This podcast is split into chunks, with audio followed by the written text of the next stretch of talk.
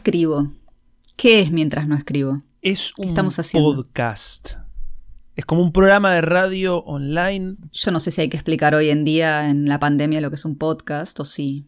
Yo pensaba que éramos uno de las primeras 10 personas en hacer un podcast. Esto es mientras no escribo. Un podcast para no escribir y qué? ¿Y no sentirte tan culpable? ¿Sería?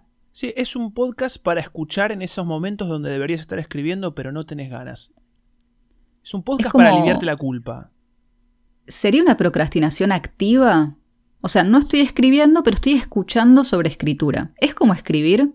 No, pero estás ahí, estás como en el mismo universo. Es un programa que te va a acompañar, ¿no? Te va a dar la mano en este largo y tortuoso proceso que es la escritura. Te va a decir que es difícil, que no todo en el mundo de la escritura, como dijo un sabio, la senda de la creatividad no es un camino envidiable, dijo el sabio Lao Tse Berni. Eh, Es una cita de- del año 1200, se, encontró, se encontraron como unos papígrafos, ¿qué sería? ¿Escribe? ¿Existe papígrafo?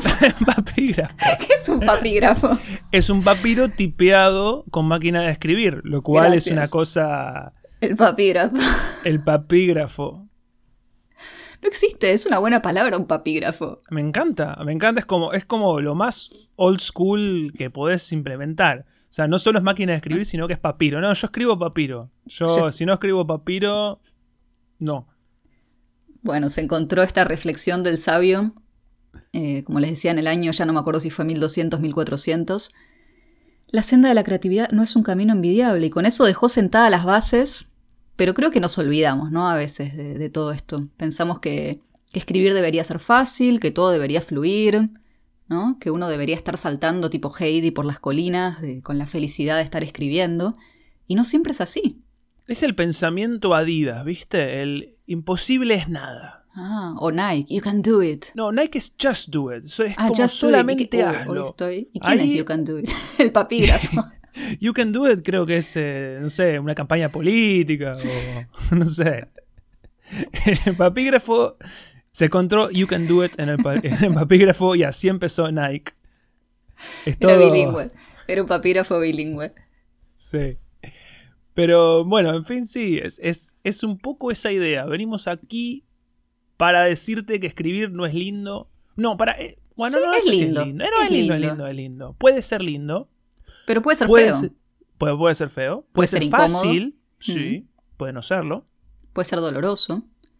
Puede, ser, tortuoso. físicamente incómodo. A mí Sí. a veces me pasa, ¿no? Como el cuerpo se empieza a incomodar con esto que estoy escribiendo.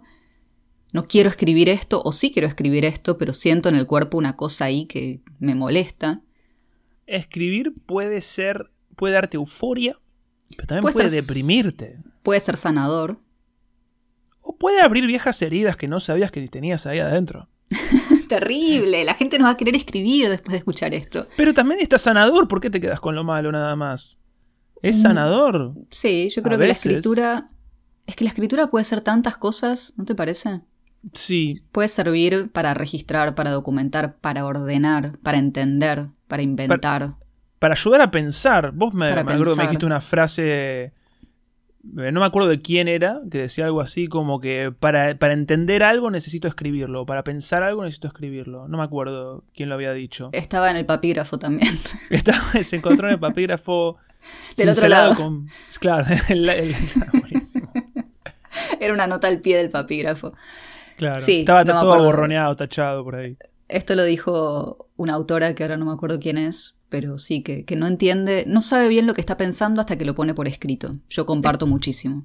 Esto va a pasar mucho. Vamos a citar un montón. No Sí. necesariamente vamos a saber a quién estamos citando. Sí, no, es como alguien que escribe dijo, una persona dijo.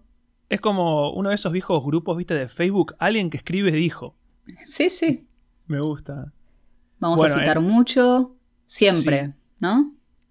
Ah, yo creo que sí, sí, sí, sí, sí. Es un cito, citógrafo. Sí. Practicamos la citografía. ¿Qué más puede ser escribir? Escribirte, no sé, a mí a veces me hace viajar.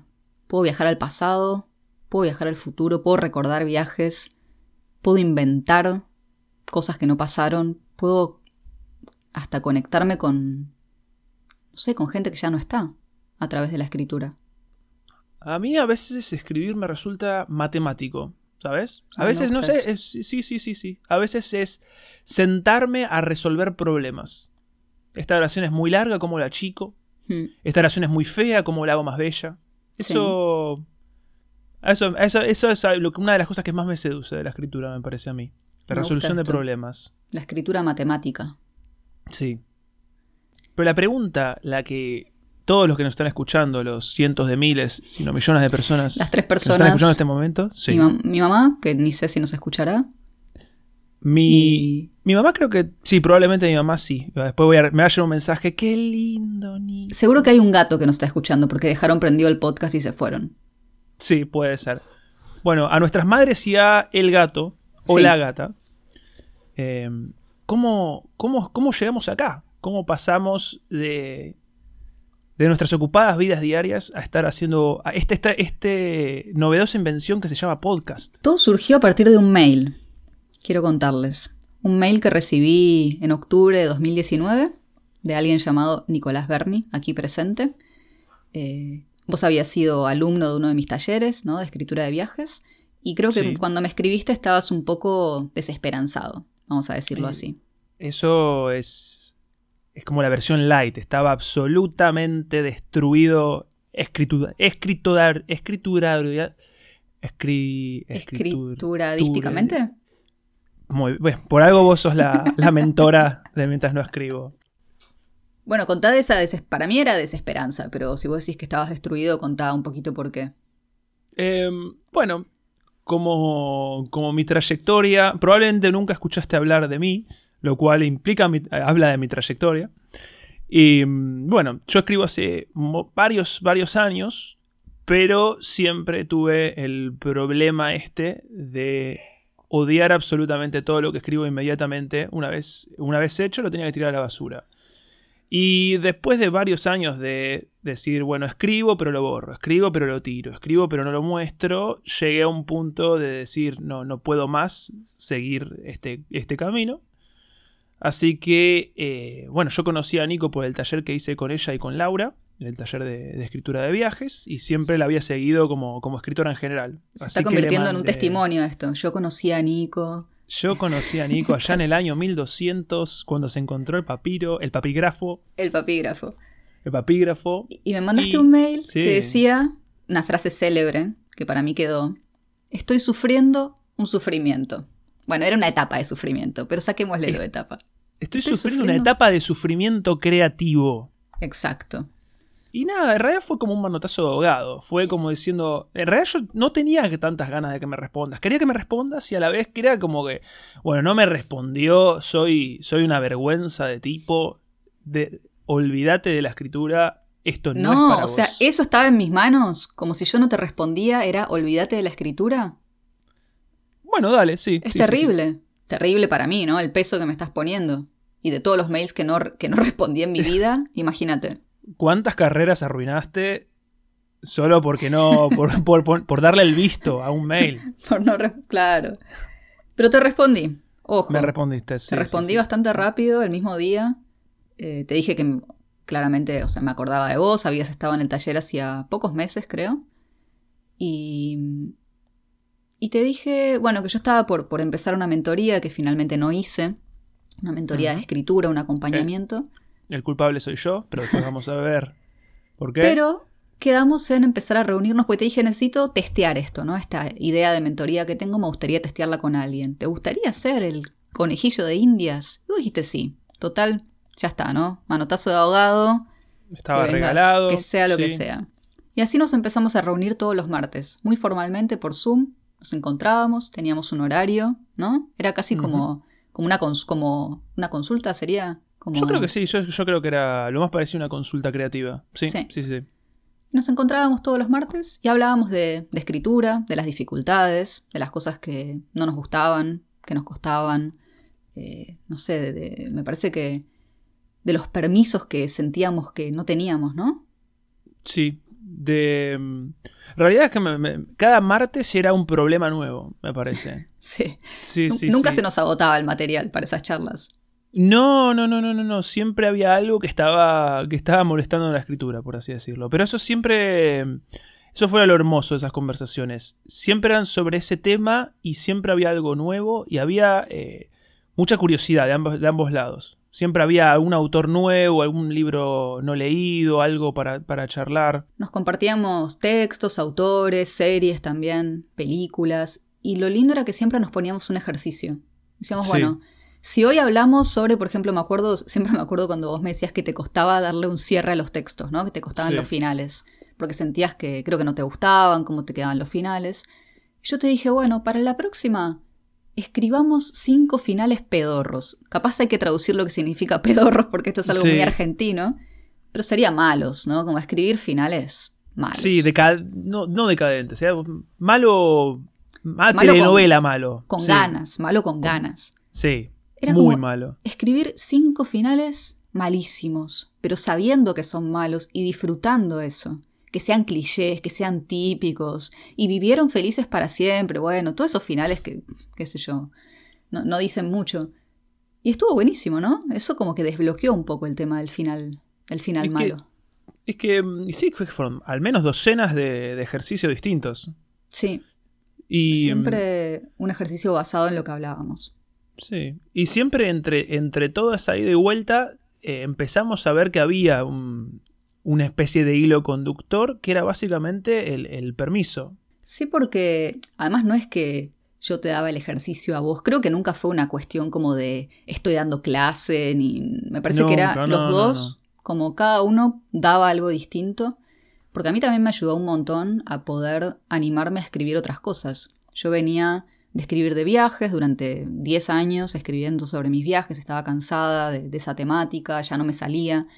Y creo que empezar a hacer estos ejercicios, que eran cortitos y, y estaban buenísimos porque eran muy abarcables, me ayudó a, a animarme a escribir, por ejemplo, cosas de ficción. Que yo siempre, yo am- amo la ficción, amo leer ficción, pero nunca me daba el permiso para ni siquiera intentar algo de ficción. Era como, no, no, no. Yo ya me metí en la no ficción, yo escribo de viajes, escribo de cosas reales y, y no me animaba a empezar. Entonces fue un permiso para mí en ese sentido, para explorar Para mí- otros temas. Sí, el permiso en, en mi caso fue empezar a mostrar lo, lo que hago, básicamente. Y sí, en realidad esas conversaciones me... Yo creo que hoy en día no me animaría ni a hacer el podcast, ni a tener una página, ni nada por el estilo, si no hubiera sido por esos encuentros. La ¿En verdad. serio? Sí, sí, sí, sí. Qué lindo. Sí, Bueno. si algún día, si un día hago mucho dinero, parte de las regalías van a ser para vos. Pero eso ya estaba claro desde el día que firmaste el contrato cuando empezamos a charlar. Sí, Vos te diste 80 cuenta, ¿no? o- 80-20 a tu favor me parece un poco excesivo, pero bueno, lo, lo charlamos después de- del episodio. Así que de ahí, nada, surgió esta idea de hacer este podcast, de, de acompañar, creo, ¿no? Es un poco el acompañamiento que, que, que a nosotros tal vez nos gustaría tener. Alguien que nos diga, che, no, escribir no es tan fácil, no es como en las películas. De esto también vamos a hablar mucho. De, de cómo se, se muestra al escritor o escritora en las películas, ¿no? Esa imagen Sí. de se va a vivir a la casa frente al lago y de- en una noche de inspiración y locura le sale el libro completo. Siguiente escena, presentando el libro, siguiente escena, se compró una casa más grande con los royalties. Bueno, no. Mentira, eso es, eso es Le- mentira. y- ojo, hay una persona, una persona, y sabes de quién te estoy hablando, ¡Ah! el santo patrono de este podcast, para el cual esto seguramente sí, es así, y más todavía. El San Esteban Rey. San Esteban Rey, santo patrono de los escritores prolíficos, Compulsivos. compulsivos que no tienen libros que no recuerdan haber escrito. Santo patrono del terror para algunos, pero yo lo quiero especialmente por mientras escribo. Ese, ese maravilloso libro. Ese libro, ese libro es el, el prólogo de este programa, básicamente. Es nuestro... No sé si es un homenaje, porque no. Afanamos No, no, tampoco, viste, no, tampoco lo tengo tatuado en una nalga. ¿viste? Es, eh, tampoco. Que lo quiero en, mucho en el pectoral. Sí, sí, sí, sí, sí, en, sí, Claro. en el pectoral izquierdo. Eso. Pero no en una nalga, viste, no, tampoco tan. Yo creo que Esteban es un poco nuestro modelo a seguir y no, porque sabemos que nunca vamos a ser como él. Tendrías que haber empezado hace y 25 ya años. Sí, sí, es sí. único. Él, Tendrías que haber empezado Tendrías que ser un Antes de feto nacer. que ya tenía Sí, una sí. novela. Antes sí, de nacer. básicamente para alcanzarlo. Ya No. nacer con la novela hecha. No, la escribiste Sí, sí, ahí sí, sí. in útero. Una novela, absolutamente. Entonces, está bueno, ¿no? Tenerlo ahí siempre presente. Saber que se puede, uno podría llegar a eso, porque si alguien llegó, y hay más que lo logran, se puede. Implicaría dedicar una vida completamente a escribir y nada más, porque hay que tener muchísima disciplina para lograr lo que él logró. No sé si es lo que nosotros queremos, creo que queremos escribir, pero también hacer otras cosas. Ir a andar en patineta por el parque. ¿Por claro, qué no? salir a pasear, no sé, ver las flores, que seguramente lo hace. Por Esteban, no sabemos nada de su vida. Creo que escribe como cuatro horas por día y después Y tiene después una está. vida de un millonario feliz. Es más, tiene una, ¿sabías que tiene una banda de blues? No, ¿qué, qué instrumento toca? En la guitarra, la viola y toca Ah, no re bien. sabía, no, no sabía, no tenía ni idea. Lo he visto aparecer en series de en series y películas, así pequeños cameos que aparece. Es un genio, ya está. Es es sí, creo, es el dios, es lo más es el Jesús de la escritura, ¿viste? Es como Para él es el que vino con el papígrafo, descendió de la montaña y lo trajo. y nos trajo, esto es una novela de terror, chicos. sí, así se hace. Observad, Y aprended. aprended En de fin, la novela. como no Sí. vamos a ser como Esteban, pero aún así nos gusta escribir y queremos incluir esto en nuestra vida y queremos que la escritura sea parte de quienes somos, estamos acá para qué? Para acompañar, para desmitificar, eh, para mostrar que, que no es fácil, pero que es satisfactorio. Vamos a ser como esa vocecita que te sigue cuando el, el primer día que empezás a correr, que es el más difícil, que, que te dice, hey, entiendo que estás cansado, pero bueno, un segundito más, cinco minutos más, dale. Hacé, hacé dos kilómetros, vos podés. Yo como no corro esa vocecita no la tengo. Yo tampoco. Ah, Pero, ¿cómo bueno, la por eso, conoces? por- pero por eso estamos haciendo un podcast, para no correr. Mientras Para no hacer muchas no cosas. corro. Sí. Claro, sí, básicamente. Entonces, con la bendición, o no, no sabemos, de Esteban Rey, quisimos hacer todas estas charlas y estos encuentros de los martes un poco públicos, ¿no? Como replicar lo que veníamos charlando en cada sesión, como le querramos decir, Cada Y- consulta. en la consulta.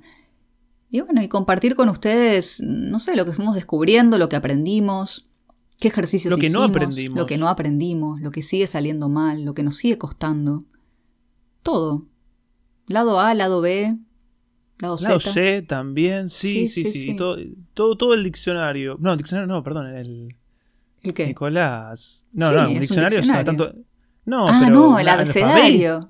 Claro. El abecedario, wow. Qué mal. Esto, y estos van a hablar de escritura. Claro. Aprendete, viste, aprende gramática y después venime a. Bueno, pero bueno, somos falibles. Escribimos mucho, pero somos falibles. Y estamos acá para, para mostrarte justamente eso. Que Y si escribir es maravilloso, pero no necesariamente es lindo. Y si estás sufriendo un sufrimiento, bueno, todos estamos sufriendo un sufrimiento, ¿no? Sobre todo con, con la escritura, pero ya hablaremos de eso. Yo soy Anico Villalba Y yo soy Nicolás Berni. y esto fue Mientras no escribo.